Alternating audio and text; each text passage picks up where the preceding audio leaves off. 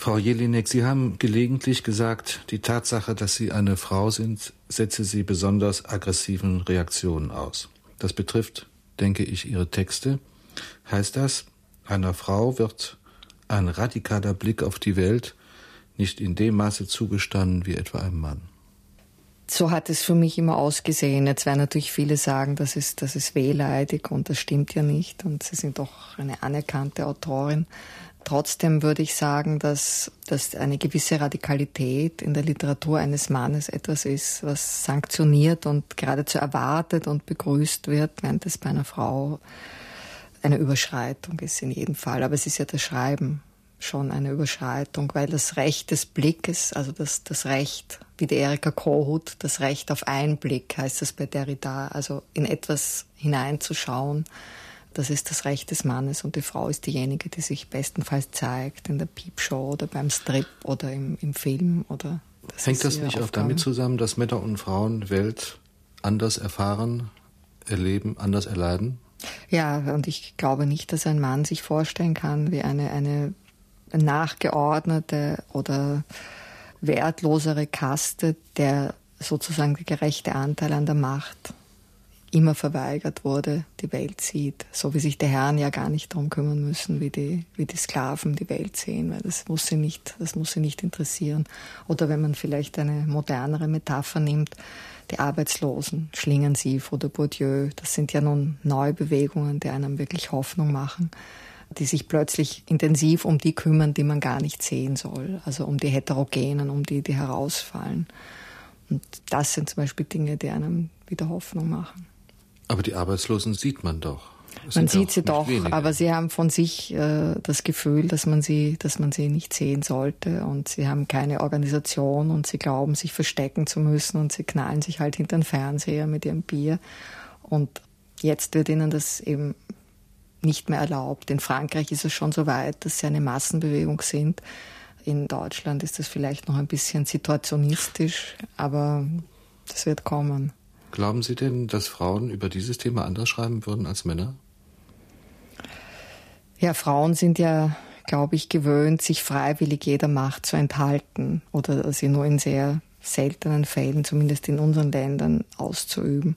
Während Männer natürlich schwerer damit fertig werden, obwohl die Frauenarbeitslosigkeit ja auch wieder ein ganz eigenes Kapitel ist und ja die Arbeit der Frauen sowieso unbedankt ist und zu großen Teilen überhaupt keiner volkswirtschaftlichen Statistik überhaupt aufscheint. Jetzt im, im Sinne von pflegerischen und betreuerischen Arbeiten, die Frauen in der Familie leisten. Es würden alle Volkswirtschaften ohne diese Arbeiten zusammenbrechen. Aber sie wird auch nicht einmal statistisch bewertet, also geschweige denn doch Geld schon gar nicht. Aber kommen wir Aber, noch einmal auf die Frauenliteratur zurück. Worin liegt denn das Besondere? An dieser Literatur? Worin besteht Ihr spezifischer Charakter? Was ist Ihre Andersartigkeit? Naja, das kann man so pauschal nicht sagen. Also in den 70er Jahren war es eher das Recht, seine eigenen Erlebnisse auszusprechen, war es eine gewisse Lamoyanz, wurde sozusagen das Leid dieser weiblichen Existenz eher betont. Inzwischen sind die Girlies am Zug, die also die Powerfrauen, die, die also so, sozusagen sagen, die bösen Mädchen kommen, in, äh, kommen überall hin, während nur die Braven in den Himmel kommen, wo wir sowieso nicht hinwollen. Äh, mir ist das irgendwie, ich meine, ich gönne das den Mädels, aber mir ist das irgendwie unheimlich. Mir geht das, mir geht das alles zu schnell. Und, und was mich natürlich auch stört daran, aber das ist das Schicksal jeder Oma-Generation, dass, dass die nicht sehen, dass wir ihnen ja dafür den Grundstein gelegt haben. Also diese Frauenbewegung, der, diese zweite Frauenbewegung sozusagen, dass die, dass die ihnen diese Möglichkeiten auch mit erkämpft hat. Aber das, ich meine, auch über gewerkschaftliche Errungenschaften, die wohl erworben erschienen sind, setzt man sich inzwischen mit Leichtigkeit hinweg. Also das ist wohl das Schicksal, dass Dinge, die in langen Kämpfen erkämpft wurden, einfach dann der nächsten Generation nichts mehr bedeuten. Sehe ich das richtig, wenn ich meine, dass Frauenliteratur früher bedeutet hat, dass die Frau das Thema der Literatur war und heute ist es so, dass die Frau der Urheber dieser Literatur ist. Also Effi Briest etwa, um im Fontania das Beispiel zu erwähnen, ist ja ein, ein Thema Ja, weil sie eben das ist, was angeschaut wird von den, von den männlichen Künstlern. Also sie ist das Und Objekt, sie ist nicht, sie ist nicht, ja, sie ist das Objekt, sie ist das Objekt des Blickes eines Mannes, aber sie ist nicht das Subjekt. Und selbst politische Neuere wie Karl Kraus haben ja in der Frauenfrage einen sehr seltsamen Standpunkt vertreten. Also gleichzeitig einen rauschhaft sinnlichen. Sie haben der Frau immerhin ihre Sexualität zugestanden, haben aber gleichzeitig darauf bestanden, dass sie, nur sie wüssten, wie diese Sexualität jetzt aussehen würde. Aber was mich immer gewundert hat, ist, dass die, die Frauenliteratur bei all diesen Zurücksetzungen und Verachtungen und Lächerlichmachungen nicht viel aggressiver noch ist als meine Literatur. Also ich habe mich immer gewundert, dass ich da so herausgestochen bin mit meiner sogenannten Aggressivität, weil ich mir gedacht habe, die Frauen müssten ja kollektiv mit dem Kopf gegen die Wand rennen. Aber diese Aggressivität, die ihnen entgegengebracht wird, auch dieser Versuch, sie lächerlich zu machen, ist ja nicht allein eine männliche Domäne. Es kommt ja auch Kritik von Frauen. Ja, natürlich. Die Frauen sind, ich habe das äh, in der Nora ja beschrieben, die Frauen sind ja immer gerne Komplizinnen gewesen. Und Allein in dieser lächerlichen Clinton-Lewinsky-Affäre sieht man ja, wie die Macht einen Mann aufladen kann, während, sie, wenn eine Frau sehr schnell lächerlich wird. Sie wird lächerlich, wenn sie sich ihm anbietet als Komplizin, wenn sie sich ihm als Objekt hinlegt. Da muss sie sehr schön sein, um da wirklich Erfolg zu haben. Und wenn sie als Subjekt spricht, sowieso, weil das für sie nicht vorgesehen ist. Also es gibt eigentlich immer noch keinen, keinen Ort, wo die Frau, nur vielleicht ist das jetzt auch eine, eine etwas altmodische Geschlechterdefinition. Also wenn man in der Gender-Diskussion ist man ja schon weiter, da kann man ja auch sozusagen sein Geschlecht auch verlassen und welche Rolle man im sozialen Geschlecht einnehmen möchte, sich selber suchen. Aber offenbar kann meine Generation das noch nicht so richtig. Wir sehen das noch auf die gute alte polemische Art. Ist das auch ein Stück Resignation? Rücken Sie da von emanzipatorischen Forderungen aus den 70ern wieder ein Stück weg? Ja, also ich würde überhaupt sagen, dass, dass ich resigniert bin, dass doch viele, sicher viele Dinge zusammengekommen sind, aber vielleicht ist das auch eine Befreiung. Also vielleicht muss man irgendwann mal die Kämpfe aufgeben und äh, andere, andere Dinge tun oder es anderen überlassen zu kämpfen oder es muss vielleicht eine neue Art des Kämpfens gefunden werden. Wie gesagt, da finde ich eben das, was Christoph Schlingensief macht, sehr interessant. Äh, das werden völlig neue Kampftechniken entwickelt werden und da, da würde es mich schon interessieren, dabei zu sein. In ihrem Roman Liebhaberinnen aus den 70er Jahren sagt Brigitte, die Protagonistin, das richtige Leben heißt nicht nur Heinz, es ist es auch. Das ist viel zitiert worden im Blick auf äh, ihr Verständnis vom Verhältnis der Geschlechter zueinander. Hat sich was an diesem Verständnis gewandelt oder wie würden Sie das heute beschreiben? Ja, so krass ist es nicht mehr natürlich, aber ich habe ja diesen Roman, also speziell in, in heute würde man sagen Randschichten angesiedelt, vor allem im ländlichen Raum und im städtisch-proletarischen Milieu, um sozusagen für meine Versuchsanordnung eine möglichst reine Petrischale zu bekommen, also eine besonders reine also eine besondere Nährlösung ansetzen zu können für meinen gesellschaftlichen Versuch.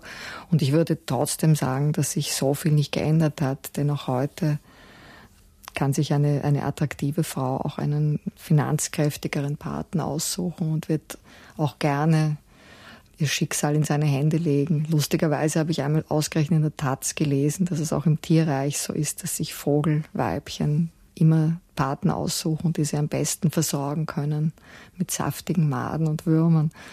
Und man sollte aber glauben, dass die Vergleiche aus dem Tierreich nicht unbedingt zu uns übertragen werden sollten. Aber man, kein Mensch wird mir sagen können, dass das männliche Macht nicht immer schöne Frauen angezogen hat, die dann sich ihr Leben von einem Mann machen lassen. Der Unterschied zwischen Frauenliteratur in Parenthese und männlicher Literatur liegt ja auch darin, dass in der von Frauen geschriebenen Literatur das Emotionale dominiert und in der von Männern geschriebenen das Intellektuelle. Also in meiner Literatur würde ich sagen, ist das Emotionale nicht dominierend. Es ist vielleicht in gewisser Weise etwas abgehoben, in manchen Texten mehr, in manchen weniger, etwas vielleicht ekstatischeres, aber das gibt es auch in der Literatur von Männern. Ich weiß nicht, ob mein Blick ein weiblicher ist beim Schreiben, aber ich glaube, dass dieses Gefühl des Zurückgesetztseins oder des, des Wenigerseins oder des sozusagen zum, zum sekundären Geschlecht gehörens, dass der Impetus zum Schreiben, also aus diesem, aus diesem Zurückgesetztsein bei mir kommt. Aber ich glaube, die, die Wut oder der Impetus oder die Leidenschaft, mit der es geschrieben ist, ist, glaube ich, nicht, nicht spezifisch weiblich. Das würde ich für mich in Anspruch nehmen. Ist denn dann diese Unterscheidung zwischen Frauen- und Männerliteratur überhaupt noch sinnvoll?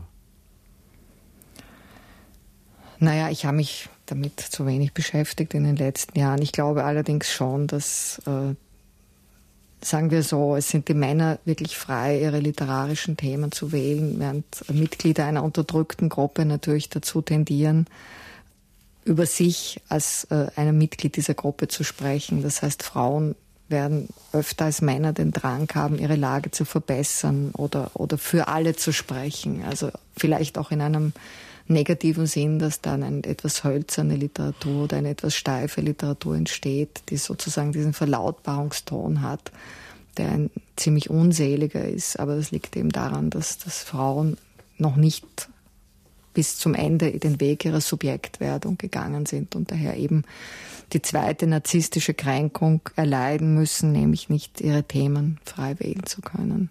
Von Ihnen stammt ja auch der Satz, dass eine Frau kein eigenes Werk haben dürfe. Ja, das ist, äh, würde ich auch immer noch unterschreiben. Aber Sie ich würde auch sagen, dass doch den Widerspruch. Also ich meine, wenn Sie zum Beispiel Aufzählungen lesen, wenn Autoren aufgezählt werden, die zu dem oder zu dem etwas publiziert werden, dann werden Sie kaum je eine Frau in dieser Aufzählung finden. Also ganz auf, auf einer ganz simplen Ebene würde ich auch sogar Wetten eingehen. Also dass, dass den Leuten dann eben nur Männer einfallen, weil ein Werk für die Frau nicht vorgesehen ist. Und äh, davon bin ich nach wie vor überzeugt. Und ich glaube auch, dass das, was man, also meine Arbeiten, ich will nicht selber sagen mein Werk, aber es ist doch jetzt schon einiges zusammengekommen, äh, auch wenn es umstritten ist, niemals gleichrangig den Werken großer männlicher Autoren. Ist das nicht eine Besonderheit der deutschsprachigen Literatur, dass schreibende Frauen relativ spät erst sich zu Wort gemeldet haben? eigentlich ja erst mit Ende des vorigen Jahrhunderts. Also das glaube ich in der Tat. Das ist zwar auch in der französischen Akademie bis jetzt erst eine einzige Schriftstellerin aufgenommen worden. Aber äh, ich glaube in der Tat, dass es in, in, in anderen Ländern, selbst in patriarchalischeren Ländern, als es Deutschland oder Österreich ist, dass es eine selbstverständlicher ist, dass Frauen sich in der Kunst äußern. Woran liegt das? Hat vielleicht auch, man traut sich ja Klasse nicht mehr zu sagen, aber es hat vielleicht auch soziale Gründe, denn zum Beispiel im, im, in romanischen Ländern kommen ja sehr viel mehr Schriftsteller aus der Oberschicht als zum Beispiel in Deutschland, wo, es, äh, wo sie eigentlich aus der Unterschicht oder aus dem unteren, unteren Kleinbürgertum kommen.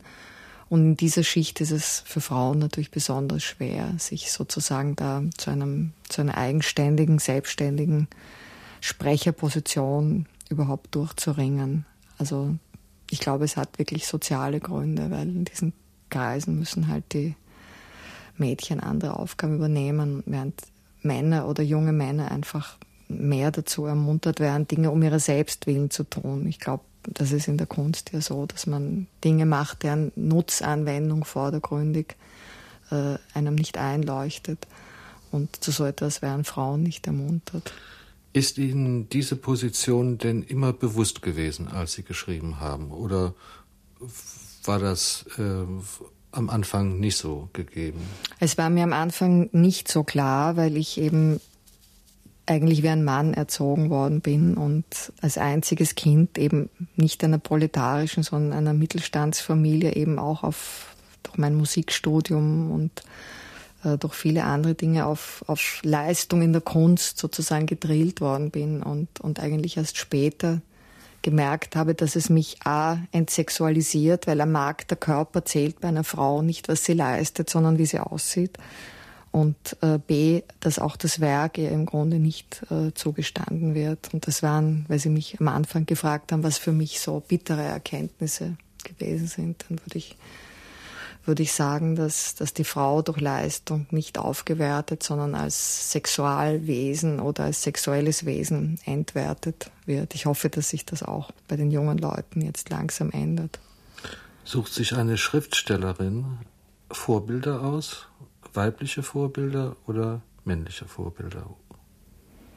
Also beide. Ich würde sagen, die Marie-Louise Fleißer, die ja eine der, der bedeutendsten und gleichzeitig unterschätztesten Autoren dieses Jahrhunderts sind und ich oh, übrigens als Drama ja stimmt nicht. Wenn Sie sich die Spielpläne anschauen, wird nicht viel gespielt, wird in Österreich überhaupt kaum je gespielt. Ich glaube, außer dem Tiefseefisch ist hier kaum etwas gespielt worden. Pioniere in und ich halt, nicht? Ja, ich meine, das war der schwule Fassbinder, der sie wieder entdeckt hat, was sein großes Verdienst war, eines seiner großen Verdienste. Das, aber da muss dann ein Schwuler kommen und, und eine Frau wieder zu ihrem Recht an der Literaturgeschichte verhelfen.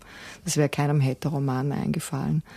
Und äh, ich halte sie übrigens als Dramatikerin für bedeutender als Brecht. Man kann es gar nicht oft genug sagen. Und Brecht hat sich ja fast zerstört, egal aus welchen Motiven und um was jetzt politisch zeigen zu können, in welcher Phase der Entwicklung dieses präfaschistischen Deutschland. Aber äh, auf jeden Fall von dem, vom ästhetischen Anspruch her ist es überhaupt für mich die bedeutendste Schriftstellerin des Jahrhunderts. Frau Jelinek, man nennt sie ja, und das werden Sie nicht als ehrenrührig ansehen, eine feministische Schriftstellerin. Bei Ihnen geraten aber nicht nur die Männer in den Sog einer Ästhetik der Hässlichkeit, wenn ich das mal so formuliere, sondern Frauen werden bei Ihnen nicht unbedingt sympathischer dargestellt. Ja, soweit sie Komplizinnen sind, werden sie äh, von mir erbarmungslos behandelt. Das, das habe ich ja, glaube ich, äh, habe ich ja, glaube ich, erklärt. Außerdem muss man auch, das ist übrigens auch eine büchnersche Idee, dass man sich über Menschen nicht lustig macht aufgrund dessen, was sie sind, sondern aufgrund dessen, was sie an, an Ideologie produzieren. Also äh, das, das, was mein, mein Spott oder auch meine Ironie oder mein Sarkasmus, vielleicht ist das das treffende Wort, was mein Sarkasmus trifft, ist das falsche Bewusstsein, das die Leute produzieren und nicht ihr Sein, weil über ihr Sein würde ich mich nie zum Richter Wer verfügt denn über das richtige Bewusstsein? Ja, niemand. Aber auf jeden Fall dort, wo Frauen zu Komplizen werden, wo sie sich äh, unsolidarisch verhalten, wo sie äh, diese Aufgabe, sich an die Seite des Schwachen zu stellen, nicht erfüllen. Da fallen mir zum Beispiel bei Bachmann Malina ein und die Träume der Vater, der als der, der Mörder und Vergewaltiger auftritt und die Mutter, die sich nicht an die Seite des Kindes stellt, sondern sich auf die Seite der Macht stellt. Also dort, wo die Frauen die Macht suchen und nicht die Machtlosigkeit, was übrigens auch für Männer gilt, würde ich sagen. Frau Jelinek, Sie haben Ingeborg Bachmann erwähnt. Sie war ja die lyrische Sprecherin einer ganzen Generation. Und bei ihr wurde von Menschen im Grunde erzählt, die an Angstzuständen litten, Ohnmachtsanfälle bekamen, mit dem Kopf gegen eine Glaswand liefen. Bei ihnen spielt sich das aber auf einer ganz anderen Ebene ab. Eigentlich durchgängig im Beziehungskampf der Geschlechter, wobei misanthropisches und misogynes eigentlich eine ziemlich unheilige Allianz eingehen. Ja, also ich fürchte, dass ich, das ist das, was mich eigentlich ausmacht, ist diese, diese unheilbare Misanthropie. Das gebe ich zu. Also ich, da bin ich auch, glaube ich, nicht mehr zu retten. Ich habe ein, das liegt vielleicht mit, hat vielleicht mit Kindheitserlebnissen zu tun oder ich weiß nicht, womit es zu tun hat, dass man die Welt halt nur dunkel sehen kann und dass man wünscht es sich natürlich, dass man es anders könnte und man kommt sich auch lächerlich vor. Kann diese Art von Ekel oder Selbstekel unter Umständen auch zu einer Art Schreibblockade führen. Ja, das kann, das halte ich, das halte ich für möglich, dass das passieren wird, aber ich würde es auch eine Schreibhemmung nicht, nicht für eine Katastrophe halten, weil ich die Kunst nie vergötzt habe oder auch meine eigene Arbeit jetzt nie vergötzt habe. Ich glaube, dass das auch für eine Frau, für eine Frau lächerlich vorkäme, wenn sie, wenn sie ein, ein, äh, ein, ein literarisch oder ein künstlerisches Werk in dieser Weise vergötzen würden, wie Männer das tun. Das ist halt eine Sache, die sie tun müssen und wenn sie es einmal nicht mehr tun können, dann, dann tun sie halt was anderes oder sie ziehen sich zurück. Ich glaube, das ist auch eine, eine sehr weibliche Einsicht.